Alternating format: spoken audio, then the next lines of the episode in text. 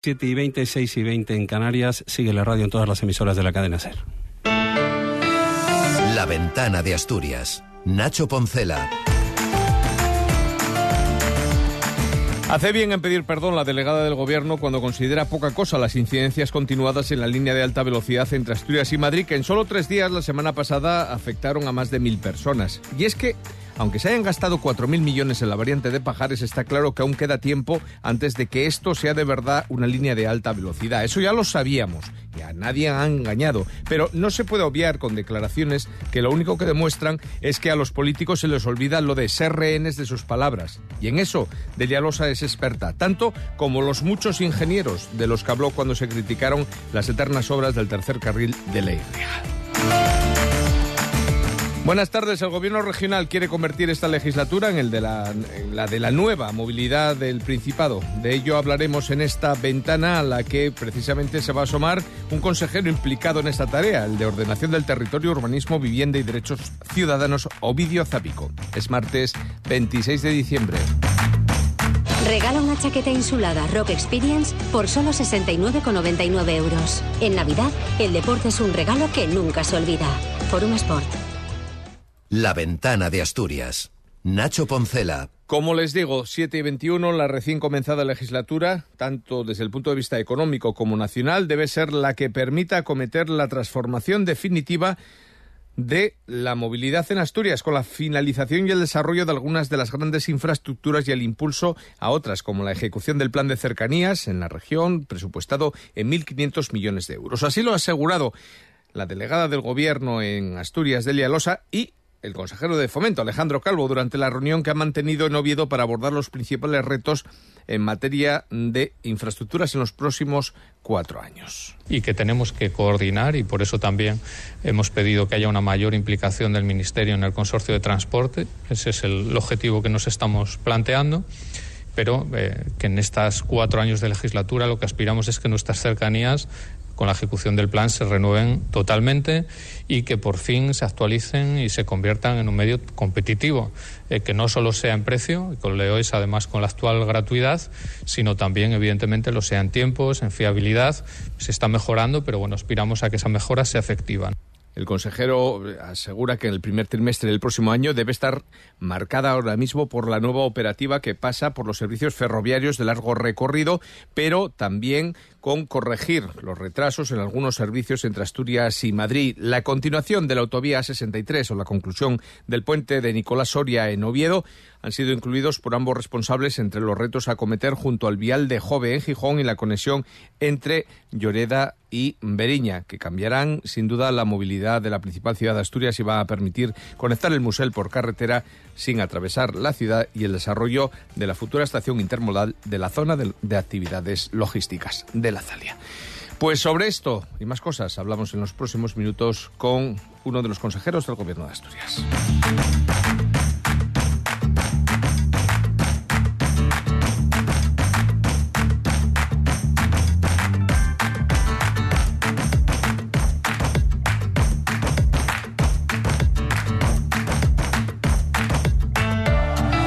La ventana de Asturias. Nacho Poncela.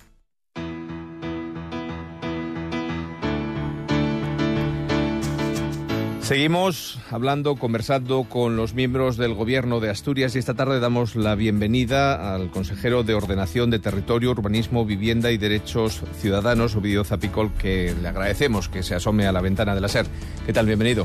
Hola, muy buenas tardes. Bueno, ¿cómo lleva esto de la cogobernanza con el Partido Socialista? ¿Se siente cómodo en las reuniones del Consejo de Gobierno? Sí. ¿O lo miran así un poco de lado, no? No, no, bien, bien, no hay ningún, no hay ningún problema en ese, en ese sentido. En el sentido personal no hay ningún problema. Y en el sentido político, pues bueno, evidentemente este gobierno que es de unidad progresista y tiene vocación reformista, nunca podemos olvidar que se sustentan dos proyectos políticos diferentes, ¿no? el del Partido Socialista y el nuestro, el de Izquierda Unida, convocatoria por Asturias. Y que en ese sentido, en alguna ocasión han surgido, sobre todo en los inicios, eh, discrepancias que yo creo que se han ido encauzando después de mucho diálogo y sobre todo con una premisa muy importante. Cuando desde la parte mayoritaria no hay declaraciones unilaterales, eh, los problemas eh, tienden a ser muy pequeños. Uh. Son ciento, bueno, 114 y medio millones los que va a gestionar en una denominada popularmente como macroconsejería. No sé si después de ver todos los epígrafes que tiene se asustó un poco. ¿Cómo meter mano a este pequeño monstruito que tiene que manejar? Bueno, una parte muy importante de, esos 114 millones van destinados a, a vivienda, casi 100. Eh, para nosotros es uno de nuestros eh, elementos fundamentales, ¿no? que nuclean, yo creo que la acción política de Izquierda Unida Convocatoria por Asturias y de la que hemos dado traslado, por lo tanto, a, este gobierno.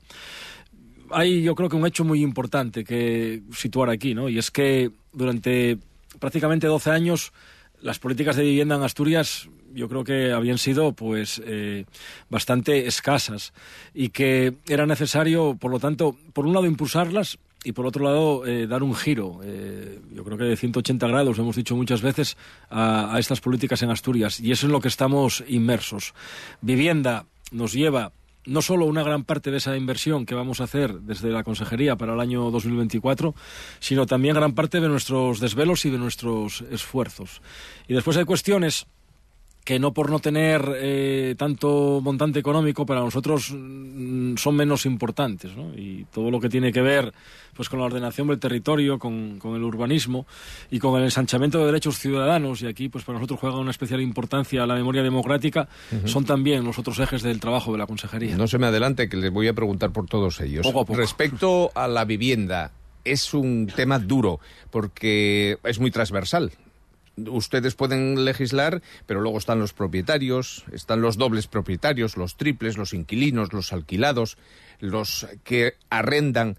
¿De qué manera se va a abordar? ¿Cuál es la prioridad ahora mismo? Me imagino que los más necesitados frente a los que necesitan menos, ¿no? Pero ¿cómo, cómo conjugar todos? Yo creo que durante estas semanas hemos fundamentalmente además en sede parlamentaria hemos hecho anuncios de lo que tendría que ser eh, medidas concretas que fuesen cambiando eh, políticas que para nosotros no eran las adecuadas y anunciando también pues inversiones eh, en el marco de estos presupuestos para impulsar esas políticas. Y yo creo que ahora mismo si tuviese que decir cuatro o cinco cuestiones relativas a vivienda, destacaría en primer lugar que los próximos presupuestos van a significar el impulso de 550 nuevas viviendas a lo largo y ancho de Asturias, una parte muy importante de ellas, que algo menos del 50%, pero poco menos del 50% aquí en, en Gijón. Eh, que vamos a destinar también por primera vez en los presupuestos una partida de dos millones y medio para abordar rehabilitaciones integrales de vivienda pública hoy en día cerrada porque presenta muy mal estado y no se pueden poner a disposición de posibles beneficiarios, eh, algo más de 250 en toda Asturias. Creo que también hemos anunciado, y esto es muy importante, que vamos a recuperar el departamento social en Vipasa. No entendemos la gestión de la vivienda pública sin pensar en su faceta eh, más social y que tenemos, en primer lugar, en materia legislativa, como uno de nuestros principales eh, objetivos, el dar a conocer los beneficios que los tiene y son muchos de la ley de vivienda estatal, que pretendemos a lo largo de la legislatura dotar también a Asturias de una ley de vivienda y que el fin último que nos mueve día a día es el cumplimiento del artículo 47 de la Constitución, el que establece que todos los españoles tienen o tenemos derecho al acceso a una vivienda digna y que es obligación de los poderes públicos el promover políticas que hagan que esto sea posible. ¿Y a qué precio? El precio tiene que ser asequible siempre y por eso yo creo que es muy importante que el lograr, eh, por ejemplo, lanzar esas 550 viviendas para el próximo año va a suponer, sin duda, que en primer lugar eh, van destinadas una parte muy importante de ellas a menores de 35 años. Eh, que después hay otros colectivos también específicos que necesitan ese acceso a la vivienda, como pueden ser personas mayores, como pueden ser precarios, trabajadores precarios, como puedan ser eh, efectivamente colectivos eh, vulnerables, y que el precio siempre eh, tiene que ser asequible, porque lo que estamos viviendo en los últimos años, con este desorbitado incremento de nuevo del precio de la vivienda y el precio de los alquileres, es algo muy injusto y no podemos olvidar que, por ejemplo, en Asturias nuestros jóvenes tienen que destinar un 60% de su nómina neta a pagarse el alquiler de una vivienda algo que para nosotros es inconcebible. La ordenación del territorio es otro de las piezas de este puzzle que tiene que organizar. Anuncia para el segundo semestre la nueva ley de ordenación integral del territorio de Asturias. Hemos escuchado el 8 asturiano, hemos escuchado el área metropolitana y ustedes ahora plantean desde su consejería las áreas de colaboración intermunicipal. ¿De qué estamos hablando? Sí, estamos hablando de que vamos a reiniciar todo el proceso en torno al desarrollo del área del concepto metropolitano. ¿no?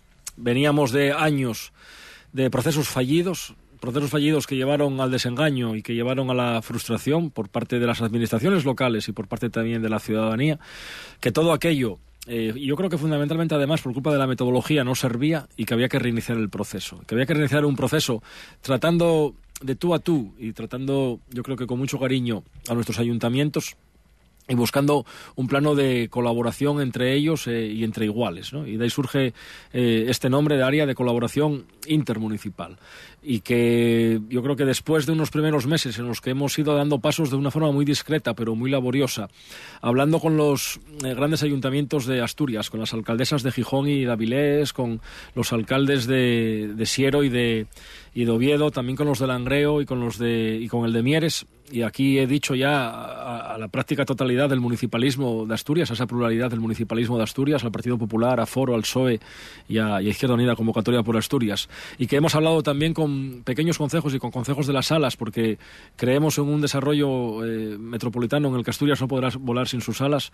Hemos, yo creo que, tenido la suerte de poder gozar al menos con su confianza para de forma eh, inminente ya en el 2024 y también con una partida respecto a los presupuestos poder eh, impulsar este proceso que pueda servir para desarrollar un nuevo concepto metropolitano en Asturias, que tiene que tener no solo una eh, réplica en el centro de Asturias, sino que tiene que haber también consecuencias en el, en el oriente y en el occidente y que tiene como fin último que garantizar también que seamos atractivos eh, ante la Unión Europea para poder captar eh, fondos y recursos. Y consejero, ¿se va a ver en algo físico? Es decir, quien nos esté escuchando, porque preguntarán, ¿y esto qué va a haber? ¿Unos carteles que digan bienvenido al área colaborativa del municipalismo de Asturias? Sí, hemos detectado cuestiones que para los ayuntamientos hoy en día el, el desarrollar esas eh, competencias les genera dificultad porque son competencias en su mayoría que no vienen tampoco eh, acompañadas de recursos económicos por parte de, la Administración eh, central, que esas dificultades por parte de los ayuntamientos eh, acaban generando problemas a la hora de dar un, servicio público de calidad a, a la ciudadanía y que con esta fórmula de poder trabajar en equipo vamos a generar, en primer lugar, proyectos, vamos a llamar pilotos durante este primer año 2024, que van a ir dando, yo creo que, desarrollo a, esta idea, eh, insisto, tanto en Oriente como en el centro como en el Occidente, que no necesariamente van a tener que ser para lo mismo en, en cada área que se cree. Van a crearse áreas que, unas posiblemente orientadas a la, al mantenimiento de, de sendas eh, intermunicipales, otras eh, dedicadas a la captación de fondos de, de la Unión Europea. Eh, en definitiva, va a haber bastantes posibilidades que a lo largo del 24 podremos ir eh, explorando inicialmente uh -huh. para a partir ya del 25 y el 26 impulsar con fuerza. Y dentro de todos ellos están los grandones. ¿no? Los proyectos singulares como Langreo Centro, como el Solarón, como el Cristo y la Vega en Oviedo, ahí que va a pintar su consejería, porque es verdad que comparte mucho territorio con la consejería de Fomento. Eh, todos esos eh, proyectos que ha citado son proyectos singulares en, en materia de ordenación y, y en materia de urbanismo que yo creo que, que trascienden con mucho al, al, ámbito de sus respectivos concejos, ¿no? que tanto el soterramiento de Langreo como el Cristo o la Vega en, en Oviedo o aquí el Solarón en Gijón eh, son a última hora pues proyectos también de, de Asturias. ¿no? Y en este sentido, bueno, cada uno lleva sus ritmos y sus tiempos y están en fases diferentes. Bueno, hablando de fuerzas políticas, vamos a esos menores pero igual de importantes departamentos de su consejería. La memoria democrática. Hace unos días conocíamos el informe, el mapa ya definitivo. Hemos tardado 20 años en cerrar una realidad que solamente nos sitúa dónde están los males hechos. Hay quien duda de todo esto y usted va y plantea la creación de un Instituto de la Memoria Democrática. Sabe que ya está siendo criticado. Justifíquelo. El Instituto de la Memoria Democrática solamente es dar cumplimiento y desarrollo a la Ley de Memoria Democrática de Asturias, una ley que aprobábamos Quiero recordar que en febrero del 2000 19 que recientemente, a principios de este año, cuenta ya con un reglamento y en el desarrollo, por lo tanto, del, reglamento eh, está la creación del Instituto de la Memoria. Y es una realidad que tendremos también para el primer semestre del 2024. Yo creo, y lo digo muchas veces, y además soy un firme convencido de ello, que las administraciones públicas tienen una deuda con las víctimas del franquismo, tienen una deuda también con los familiares de esas víctimas, que hay que resarcir, por lo tanto, eh, esa deuda y que por eso nosotros pues multiplicamos por un poco más de dos el presupuesto en materia de memoria democrática respecto al 2023. Por eso también colaboramos con entidades memorialistas o por eso hemos firmado con un convenio con una institución que goza de tantísimo prestigio en Asturias como es la universidad. ¿no? Yo creo que todo eso nos va a permitir en avanzar en pos de la verdad, de la búsqueda de la verdad, de la justicia, de la reparación y también de la garantía de no, de la no repetición que tiene que ser nuestro objetivo final. El consumo es, forma parte también de su departamento, buscar mejoras, casi dos millones de euros en el presupuesto para el próximo año. ¿Cuál es el objetivo fundamental en este ámbito? Bueno, yo creo que aquí hay una labor muy importante pedagógica, una labor de concienciación ciudadana, una labor también educativa eh, en el entorno escolar y que tenemos que ser cada vez más una administración que defienda al más vulnerable, en este caso al, común, al, ciudadano, a la ciudadana, frente a los eh, abusos y las medidas arbitrarias que en muchas ocasiones aplican eh, las empresas y cuanto más grandes peor. Y en una comunidad tan envejecida, destinar tres millones a la juventud, ¿para qué? Porque yo creo que los jóvenes son el futuro de cualquier comunidad que se precie y, más en, nuestro caso de la juventud asturiana que tiene también unas características y una indisocracia propia que tienen, y lo decía antes, esos problemas para acceder al alquiler, el 60% de, su nómina destinada, eh, neta, destinada al alquiler, que tienen problemas eh, de salud mental, que tienen problemas también con el acceso al, eh, mundo laboral y a un, sueldo y a un salario dignos.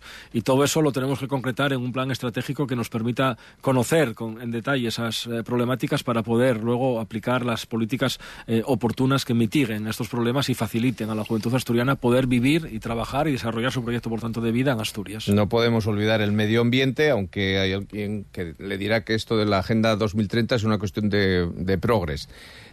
Ustedes tienen un, un apartado específico dentro de la, de la Consejería, entre otras cosas, para la promoción de esos objetivos de desarrollo sostenible. ¿Estamos hablando, se nos llena la boca con mucha facilidad de esto o realmente se puede hacer algo desde una administración pequeña como es la asturiana?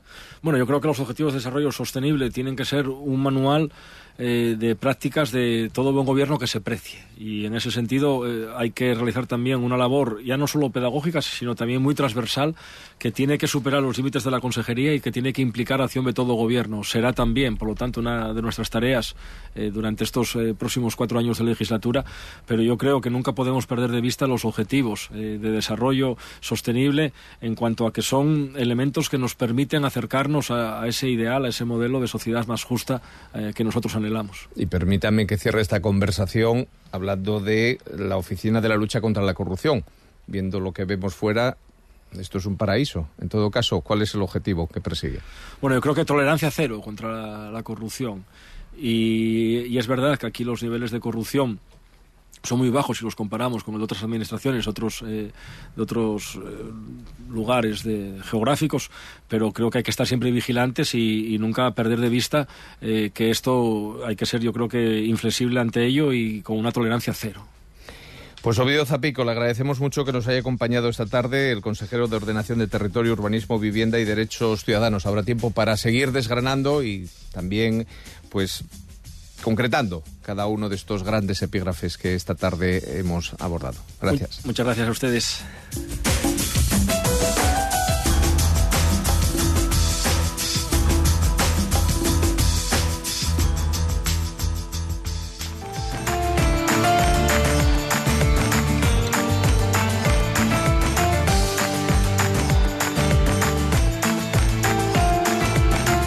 Pues la conversación volverá mañana en la ventana de Asturias. Ahora nos quedamos en unos segundos con lo que queda de este 26 de diciembre, martes que nos deja las puertas de un miércoles que también va a ser soleado, pero que poco a poco irá cambiando las tornas, porque el final de semana, no el fin de año, pero sí el final de semana, llegará con alguna lluvia aquí en el norte.